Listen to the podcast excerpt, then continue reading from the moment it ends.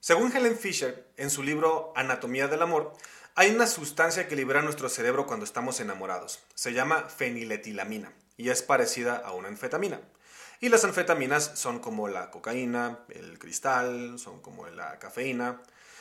Son sustancias estimulantes que generan mucha excitación, un estado de alerta y mucha felicidad, como cuando estamos predispuestos a obtener algo muy placentero o una recompensa como cuando sabemos que va a llegar el día de paga o que va a llegar el aguinaldo o algo así. Algo parecido genera las sustancias estimulantes y algo muy parecido y en cantidad considerable, según Fisher, se genera en nuestro cerebro cuando estamos enamorados. Y sí, como tal, como una anfetamina, va a generar mucho placer y como tal puede ser adictivo. Bienvenidos y bienvenidas a Soma el Podcast, un espacio donde hablaremos de temas de salud mental desde la teoría, la experiencia clínica y la experiencia personal. Yo soy Miguel Cisneros y en esta ocasión quiero hablarles de la dependencia emocional. Un título que me parece bastante amplio. Sé que he dicho lo, demás, lo, mismo de los demás, pero este, voy al, mismo punto, ¿no? Es, el tema de la dependencia emocional es bastante amplio y creo que hace falta conocerlo, porque en realidad hay mucha desinformación o mitos sobre qué es el amor, que está generalmente muy enredado con, con la cuestión de una dependencia emocional. El día de hoy, entonces, bueno, primero que nada, volver a agradecer y una disculpa enorme que esta ocasión el capítulo se me atrasó de eh, subirlo a tiempo, este, generalmente lo estaba subiendo los jueves. Pero esta ocasión tuve algunas dificultades, entonces aquí está el día de hoy, pero este proyecto continúa. De la misma manera, insisto, agradecer a todas las personas que se han tomado el tiempo de escucharme y darme su sincera opinión. De verdad lo aprecio muchísimo. Porque yo no estoy haciendo esto así como de que, ah, sí, yo soy aquí el rockstar y estoy hablando de mi tema y háganle como quieran. No, tengo gente que, me va a escuchar, gente que quiero que me escuche. Sinceramente no le quiero sacar nada a esto, solamente me gusta hablar un montón. Si sale algo, qué chido, si no, no pasa nada. Eh, y pues, nuevamente, muchas gracias. Bienvenidos y bienvenidas otra vez. Hablaremos de la dependencia emocional hoy. ¿Qué temas abordaremos? ¿Qué eh, puntos abarcaremos? Eh, primero, una cuestión, digamos, un poquito neurobiológica. Con esta pequeña introducción del libro de Helen Fisher, eh, lo voy a extender un poquito más. Luego, hablar como más específicamente, o, a lo mejor como más la, la, transición entre esta parte biológica hacia lo más cultural y emocional humano hablar un poquito más la, parte específicamente psicológica de cuáles son eh, las causas, cómo llegamos a tener dependencia emocional y a una parte muy importante, pero con cautela, el, qué hacer, el qué vamos a hacer, ¿no? Ya identificamos que hay dependencia emocional, que tiendo a esto, ¿qué es lo que puedo hacer? Y bueno, empecemos con esta parte básica, la neurobiología. Es muy curioso cómo el cerebro puede generar estas mismas eh, sustancias, digamos que podemos encontrar afuera de manera artificial, que nos van a generar un estado de, mucha alerta, de mucha alegría.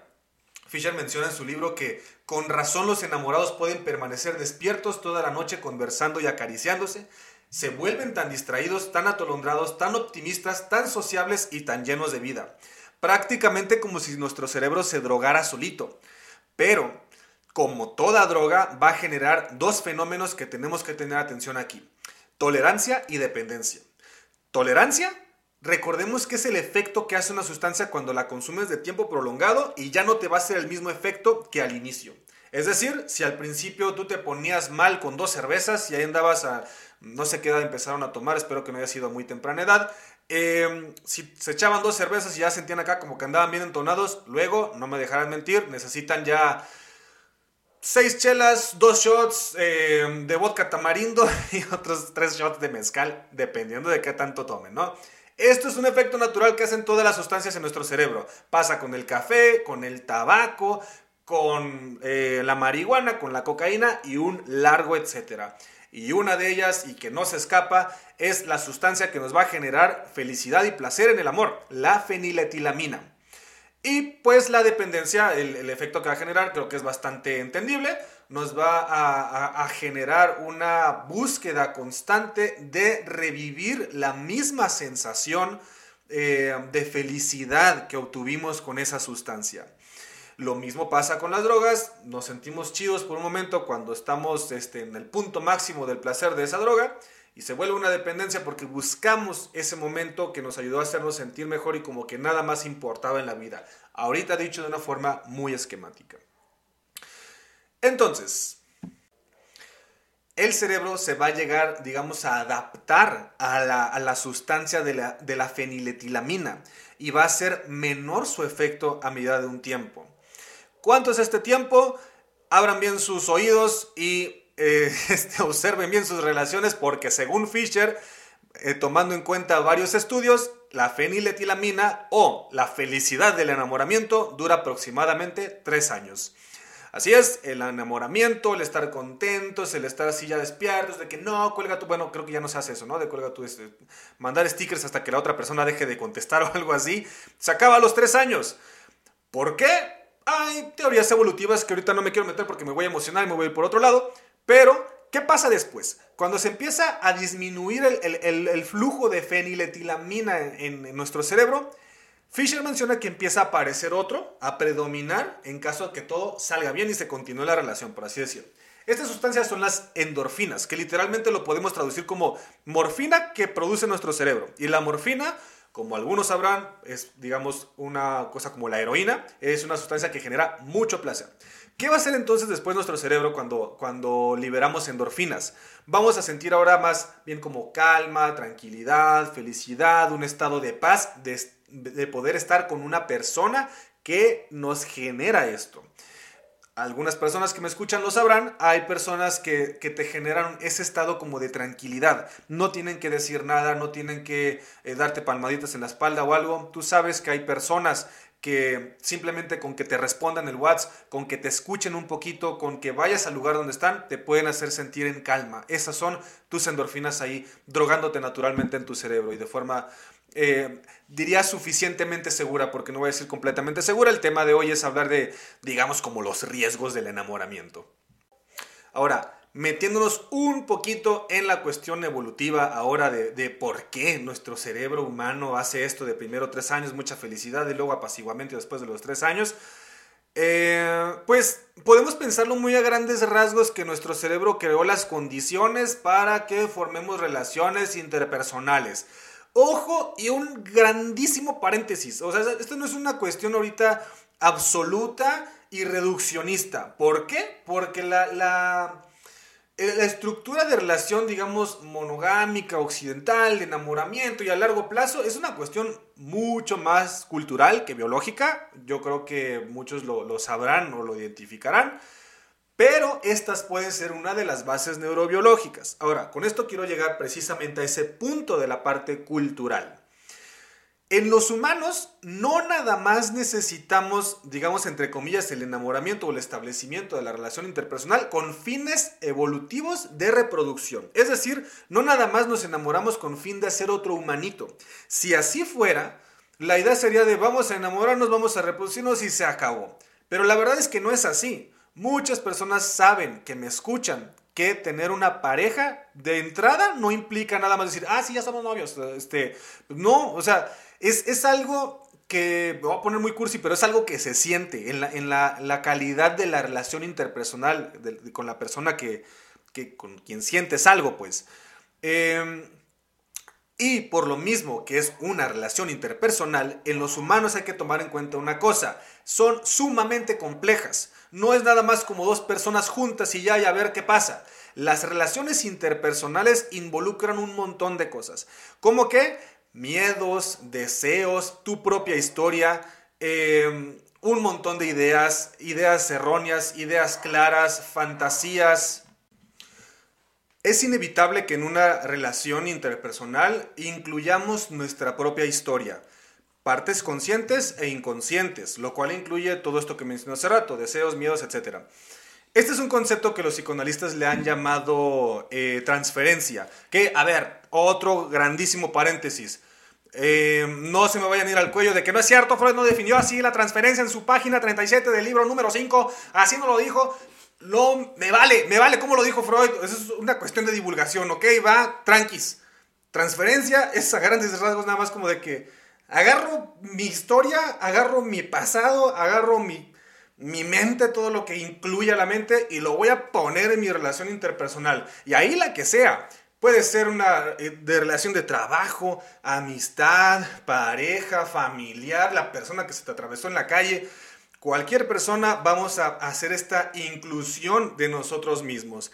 Y lo curioso y padre al mismo tiempo de esto es que no somos plenamente conscientes de eso. Y en la medida que somos conscientes podemos tomar acciones y decir, ok, mira, ya me di cuenta que tengo un patrón y siempre termino eligiendo este perfil de persona, siempre termino enojándome por la misma situación más o menos. Eh, pero en muchas ocasiones no lo, no lo conocemos y le andamos echando la culpa al mundo de las cosas que nos suceden. Entonces, la neurobiología nos va a permitir entender que una relación interpersonal se va a poder volver adictiva tal cual por su capacidad de generar placer. Y ahora, desde la parte de la transferencia, podemos entender también que va a ser complicado eh, salir o modificar una relación eh, interpersonal debido a todo el, todo el enredo que tenemos de cosas que incluimos en la relación y que muchas veces no conocemos. Entonces no vamos a saber cómo hacia dónde movernos, qué hacer, qué no hacer, qué es mío, qué es tuyo, etc. ¿no? Y con esto me paso al siguiente punto. Recordemos y tomemos en cuenta que esto es esencialmente emocional. La relación interpersonal no es una cuestión racional. Estamos hablando de dependencia emocional. Por eso, es tu, tu amigo o tu amiga no se van a dar cuenta diciéndoles o mostrándoles la evidencia. A ver, la gente que aquí me escucha seguramente conocen al, al primo de un amigo o a la amiga de un amigo lo que sea, que a pesar de todas las evidencias en contra de que esté con una persona, esa persona que están pensando, eh, a pesar de todo eso, no se va de ahí. ¿Por qué? Insisto, porque esto no es racional. Las emociones no son racionales. Y con ello paso ahora a una pregunta reduccionista pero inevitable. ¿La dependencia emocional es buena o es mala? Claramente no podemos determinarlo así tal cual. Pero de lo primero se los pongo como yo lo entiendo. La dependencia emocional, teóricamente, no es mala en sí. Es parecido, digamos, como a la grasa en el cuerpo. La grasa mm, tenemos ciertos niveles, idealmente deberíamos estar en ciertos porcentajes, dependiendo la edad, dependiendo nuestro ritmo de vida, etc. Pero en sí, la idea no es que no tengamos nada de grasa en nuestro cuerpo, la usa para, este, para funcionar. La dependencia emocional la necesitamos, por así decir, porque eh, apunta a nuestra necesidad evolutiva humana de conectar con otras personas. Claro que hay una diferencia entre la necesidad de búsqueda y de tener una, una relación afectiva con alguien a depender tal cual, ¿no? Entonces, por eso ahorita digo, esto es un rollo, vamos, reduccionista. Y entonces, ¿en qué momento, digamos, se va a poner como mala, por así decir, la dependencia emocional? Es cuando empieza a interferir en otras áreas de nuestra vida o empieza a generarnos malestares más allá de lo necesario. Eh, algo parecido, digamos, como lo, lo, de la grasa, ¿no? La grasa se necesita, pero después de ciertos niveles nos va a empezar a hacer como más trabajo con esto quiero pasar a, mencionar a un punto importante. Tal como no se trata de quitar la grasa totalmente del cuerpo, no se trata de decir, ah, no, entonces ya no quiero confiar nunca en nadie más, el amor no existe, es entre menos ilusiones tengas por los demás, menos te decepcionas, mejor todo yo solo y solo amor propio. No se trata de eso. Así es bastante necesario, natural y saludable establecer una relación con alguien y estarla monitoreando para que sea saludable. Y está bien complicado, sí, es verdad, pero se vuelve una cuestión necesaria. Del mismo lado, eh, de donde saco, digamos, la idea de que no es mala en su totalidad, es que hay un instrumento que se llama el inventario de dependencia emocional, donde precisamente se señala eso, señala este, los autores, y eh, en este inventario el resultado que te da nunca llega a cero. O sea, como una persona que diga, ah, no, ya estoy sano totalmente. No, pues mira, mi dependencia emocional está en cero. Ya no necesito a nadie, ni necesito la aprobación de nadie. No, no es así, ¿no? Hay como un poquito, un nivelito donde dices, eh, no pasa nada. Hace ruido, le puede hacer como poquito ruido, que una persona este, no le conteste, que una persona este, le diga X cosa, pero eh, se mantiene la cosa en calma, ¿no? En este inventario también, eh, bueno, para evaluar la dependencia emocional, eh, hay una serie de ítems, me parece que son como 40 y algo, pero eh, termina la evaluación en siete dimensiones que me parecen súper interesantes ahorita para señalar y que no me voy a detener a hablar de cada una porque me voy a extender un chorro y me emociono hablando. Estas siete dimensiones son las siguientes.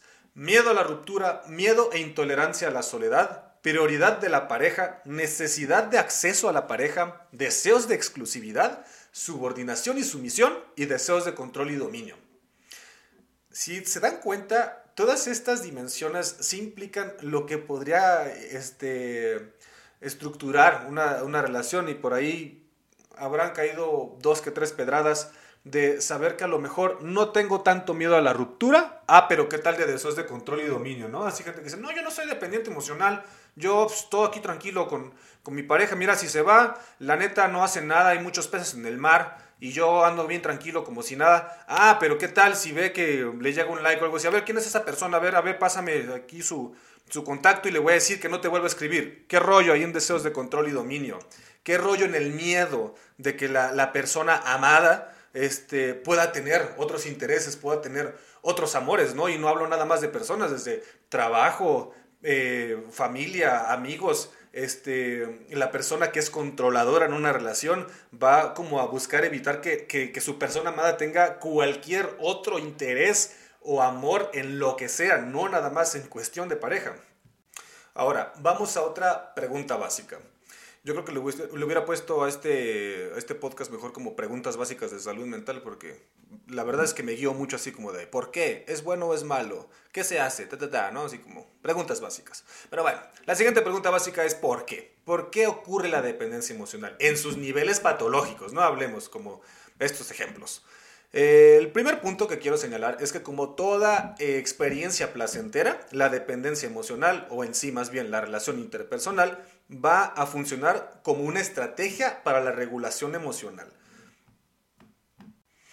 Esto quiere decir que cuando estamos mal afectivamente, cuando nos sentimos vacíos, eh, que no pertenecemos, que la vida no tiene sentido, estamos en una crisis existencial, no sabemos por qué, por qué llegamos a este mundo tan mísero y lleno de cadencia y, decadencia, este, nuestro cerebro, hagan de cuenta que entre esas pequeñas actividades que generan placer, eh, que son N cantidad de, de actividades placenteras, nuestro cerebro dice, mira, mira, el lunes sin falta, carnal, te resuelvo tu crisis existencial, pero en este momento necesito que me des esa maruchan con un chorro de salsa valentina, ¿no? Mientras yo me estoy comiendo esa maruchan, a mí se me va a olvidar el mundo, se, mira, tú y yo ganamos, ¿no? Tú dejas de estar preocupado, yo ahorita me da tiempo para estar resolviendo la situación, pero pues, este, pues dame eso, ¿no? Ahorita, ahorita me siento mal, ¿no? Tú, tú pónmelo, y de paso también pídete unas, unas donas del Krispy Kreme, este, ¿qué tal también unas chelitas? Y pues ya después que se nos pase y Agustillo, tú y yo lo pensamos y llegamos a un acuerdo, ¿no? ¿Qué te parece? Si lo mismo va a ser diciéndote, échate esas chelas, échate esos shots, échate esos toques, o llámala a esa persona, ¿por qué no? Contéstale a su historia, claro que sí, hazle una llamadilla perdida, de, pon un pretexto tonto para mandarle WhatsApp, oye, te quedaste con mi calcetín izquierdo azul, es que no lo encuentro. Este, cualquier cosa el cerebro lo va a buscar para regularse afectivamente cuando nos sentimos mal. Eso hacen los reguladores del estado de ánimo. E, insisto, puede ser muchísimas cosas. Y la relación interpersonal puede ser una de ellas. Ahora, ustedes se podrán preguntar, ¿por qué el cerebro necesitaría este, tanto una cuestión, una actividad para regularse? Eh, claro que, bueno, de entrada siempre vamos a necesitar algo para regularnos.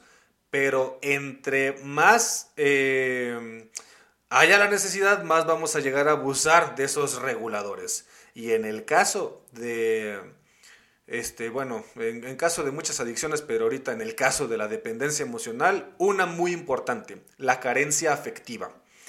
Las carencias afectivas eh, van a ser, hagan de cuenta, como el, el hilo negro que buscamos este, al momento que estamos hablando de dependencia emocional. Porque generalmente las personas lo vamos a identificar como hacia afuera, vamos a decir, ah, es que esta persona me trató mal y entonces, este, mira que está, es perfecto, es perfecta, y entonces por eso me volví independientes. Nel, tú llegaste a necesitar en gran medida de esa persona porque hay algo en ti que generó esa posibilidad, esa necesidad afectiva. Y esto es la, carencia afectiva, ¿no? ¿Qué puede ser esto? Una de ellas, por ejemplo, y que ya lo hablamos en, otro capítulo, las heridas de abandono, que aquí de forma muy resumida, muy rápida, en caso de que no lo hayan escuchado, en caso que no, vayan y escúchenlo de ratillo, pero ahorita les menciono muy, muy rápido, ¿no? Esas experiencias que tuvimos en la infancia, donde nos sentimos solos, donde nos sentimos que no valíamos, que tuvimos como poca consistencia con nuestro entorno, va a ser un factor este, muy importante para que en el futuro estemos escogiendo relaciones interpersonales y nos estemos aferrando este, a ellas eh, con tal de no volvernos a sentir abandonados, ¿no? Por así decirlo. Otra muy importante, a lo mejor como muy trillada, pero pues sí este, pues hay que mencionarse, es la cuestión de la baja autoestima.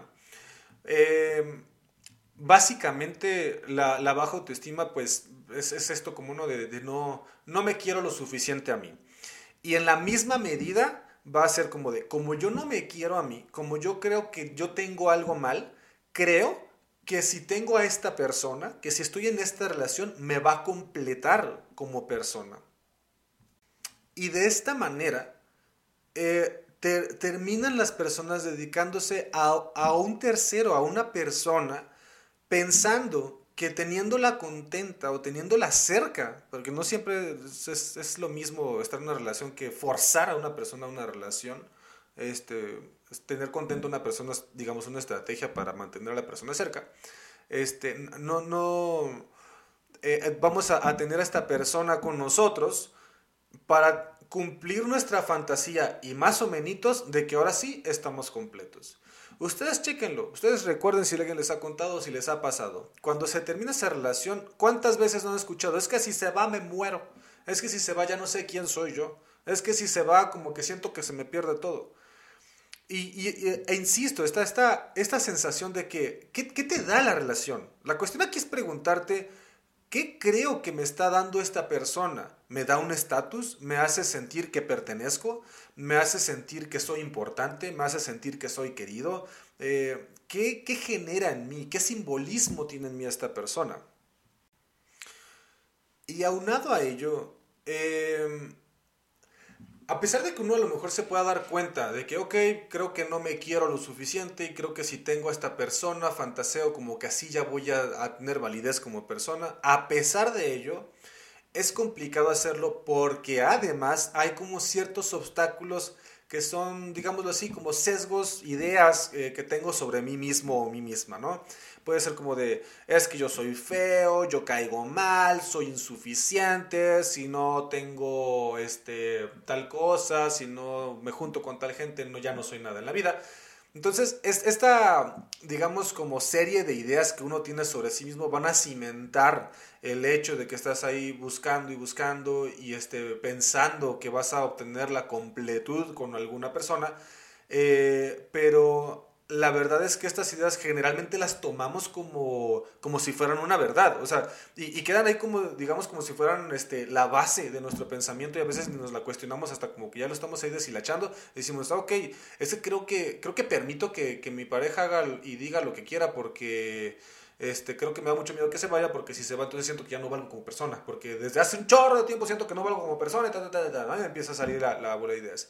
Y que hay que insistir en una cosa, siempre son sesgadas, siempre son irreales. uno, uno se lo toma así como una verdad y dice, no, es que yo soy desagradable, es que yo no caigo bien, es que yo no puedo gustar.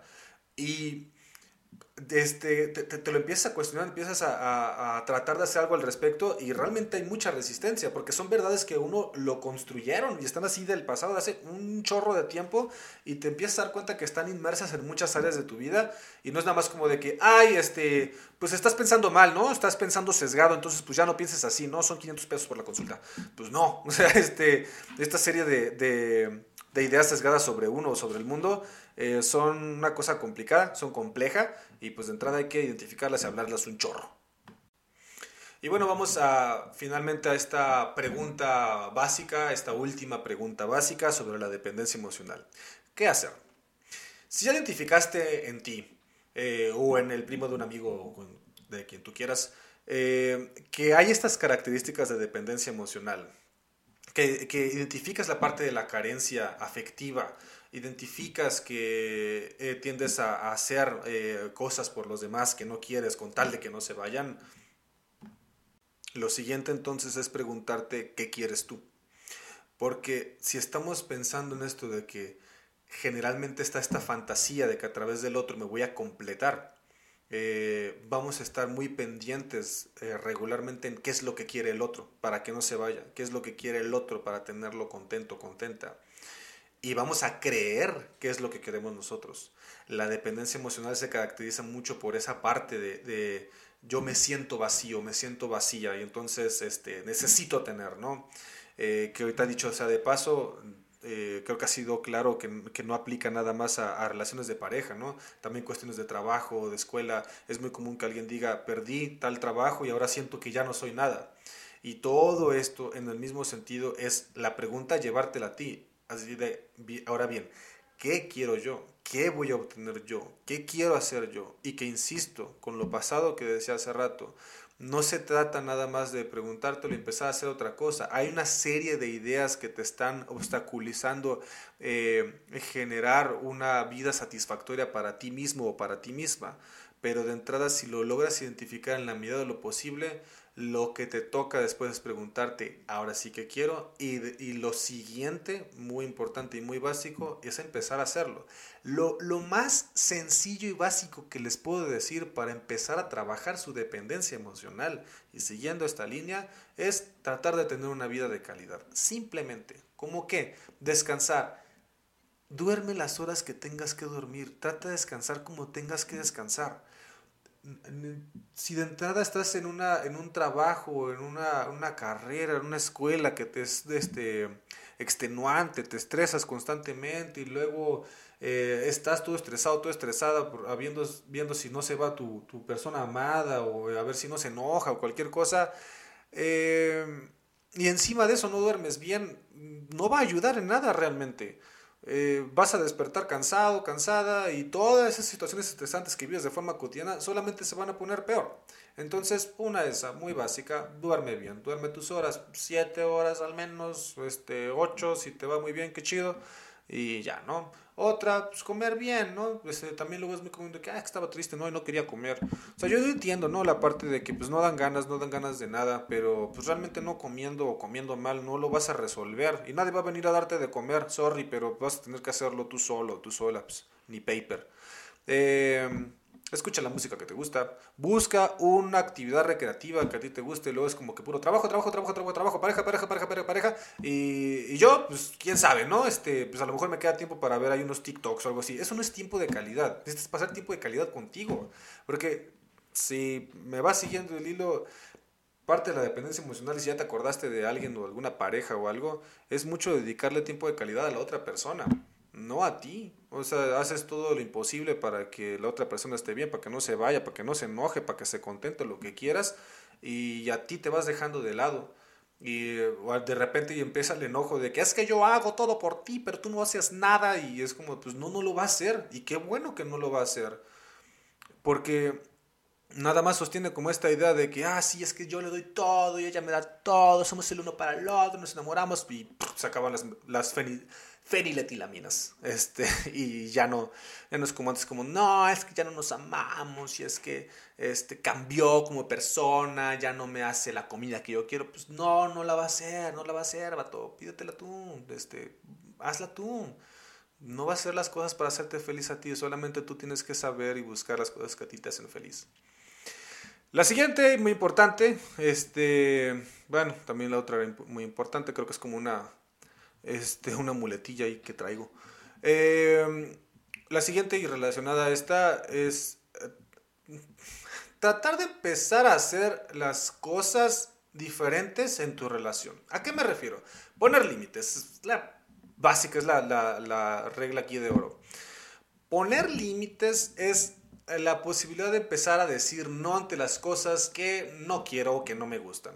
Y que para eso obviamente se necesita lo anterior de ya identificar qué es lo que me pasa, ya identifiqué qué es lo que quiero, ya identifiqué qué es lo que no quiero y ya lo estoy haciendo por mí. Entonces ahora sí puedo empezar a poner límites. Pero es bien complicado. En una relación donde ya llevas años permitiendo y callando y de repente quieres empezar a decirle que no, Puede ser que la otra persona coopere chido, qué bueno. Puede ser que se enoje, puede ser que te dé el avión o puede que a ti te dé un chorro de miedo. Entonces como de que, ay, este, mira, eh, es que yo sí quería salir con, este, con estos amigos, pero pues si no quieres no hay bronca, ¿verdad? Pero tú me dices, tú me dices, ¿no? Entonces, ¿qué, ¿qué, es eso, no? Este, si vas a poner límites, vas a decir que quieres algo, que no quieres algo, vas a tener que ser firme. Para eso vas a tener que ser primero firme contigo mismo. Eh, y obviamente los límites van a ser como muy variados dentro de una pareja, desde cuestiones este, muy sencillas, a lo mejor como esto de salir o este, hacer o no hacer algo, hasta cuestiones más complicadas como de pues, evitarlas, más bien poner límites ante las agresiones, el chantaje emocional, este, los insultos, eh, la manipulación y pues, un largo etcétera, ¿no? Este, la ropa que, que, que quieres usar, la música que quieres escuchar, los lugares que quieres ir.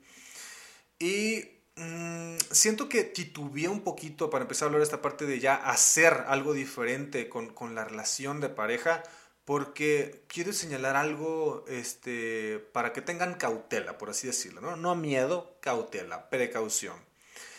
Tú mismo, tú misma que me escuchas, eh, sabes bien tu historia como persona y tu historia de tu relación.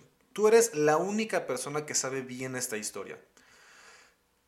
En ese mismo sentido, solamente tú sabes por qué estás donde estás y por qué haces lo que haces. Eh, me refiero a que, mm, digo, hablando de esto de que no, no, no, hace falta que alguien venga y te ponga toda la evidencia y te diga, amigo o amiga, date cuenta. No, tú sabes por qué estás ahí y es tu decisión. En el mismo sentido, eh, nadie puede juzgarte de que, ay, es que si no dejas a esta persona, entonces te vamos a dejar de hablar, no, ya no vamos a ser tus amigos. No, tienes que ser tú mismo, tú misma, eh, este, como eh, compasivo con, contigo. Eh, tienes que entender que llegaste ahí no porque eres tonto o tonta o porque no te diste cuenta o porque eh, pobre de ti, este, los astros dijeron que fueras dependiente emocional. No es tanto así, estás ahí por algo y créeme que la gran mayoría de las veces, si no es que todas que veo una, una situación de... Un, síntoma, una patología, un trastorno o algo, es que la persona eh, está haciendo su mejor esfuerzo por estar donde está. Eh, no es nada más como de a gratis o algo así. Entonces, no, no muevas piezas de tu vida que todavía no entiendes cómo están acomodadas. Eh, si empiezas a lograr identificarlo y sabes como qué podrías mover, date chance, procura moverlo de a poquito, pero toma en cuenta que algunas cosas van a hacer muchísimo ruido en ti y en la relación. Y tienes, por eso insisto, tienes que tener algo de compasión contigo, porque si te vas así como a la, la recia, ¿no? Así de que, ah, sí, ya me di cuenta que soy dependiente, pues a la fregada esta relación, vámonos. Y no entiendes bien todavía qué estás haciendo ahí, qué es, qué es la parte de tu fantasía que complementa esa relación. No va a ser así de sencillo, insisto, no es algo relacional, no es algo racional, no así con que, me escuchan decir, ah, ya, ya me curé de mi dependencia emocional, pues ya puedo poner límites así como si nada. Nel, espérate, es complicado, te puedes hacer daño, entonces, sí, ¿qué sugiero aquí? Pues, este, sorry, pero sí, eh, psicoterapia es bastante viable para empezar ahí a tratar de, desgajar qué hacemos en una relación de pareja y en la cuestión de la dependencia emocional. Y bueno, finalmente con esto pues ya este, acabamos el, tema de hoy. Eh, tengo la sensación de que debería extenderlo mucho más, pero me quedo tranquilo de que este mes es el mes del amor o el mes de la dependencia emocional y entonces los siguientes capítulos van a ir todos en ese mismo sentido. Este siguiente capítulo será sobre los celos específicamente y hablaremos como lo mismo de, de dónde surgen, qué pasó, qué se puede hacer, cuáles son las explicaciones, eh, etcétera, ¿no? Entonces me parece que el siguiente capítulo hablaremos específicamente de los celos. Eh, les dejo mis redes sociales. Está el Centro Soma SLP en Instagram y en Facebook solo como Centro Soma. Eh, mi, Instagram personal es Miguel Cisneros. Y pues nuevamente muchas gracias a todos y a todas por seguir escuchando. Una disculpa nuevamente por la tardanza y eh, sigo abierto a ideas, propuestas, lo que sea. Alguien que quiera hacer una colaboración, yo con muchísimo gusto. Esto fue Centro Soma. Eh, no es cierto, no es Centro Soma, es Soma el podcast. Centro Soma se llama el lugar, ¿no? Muchas gracias y nos vemos a la próxima.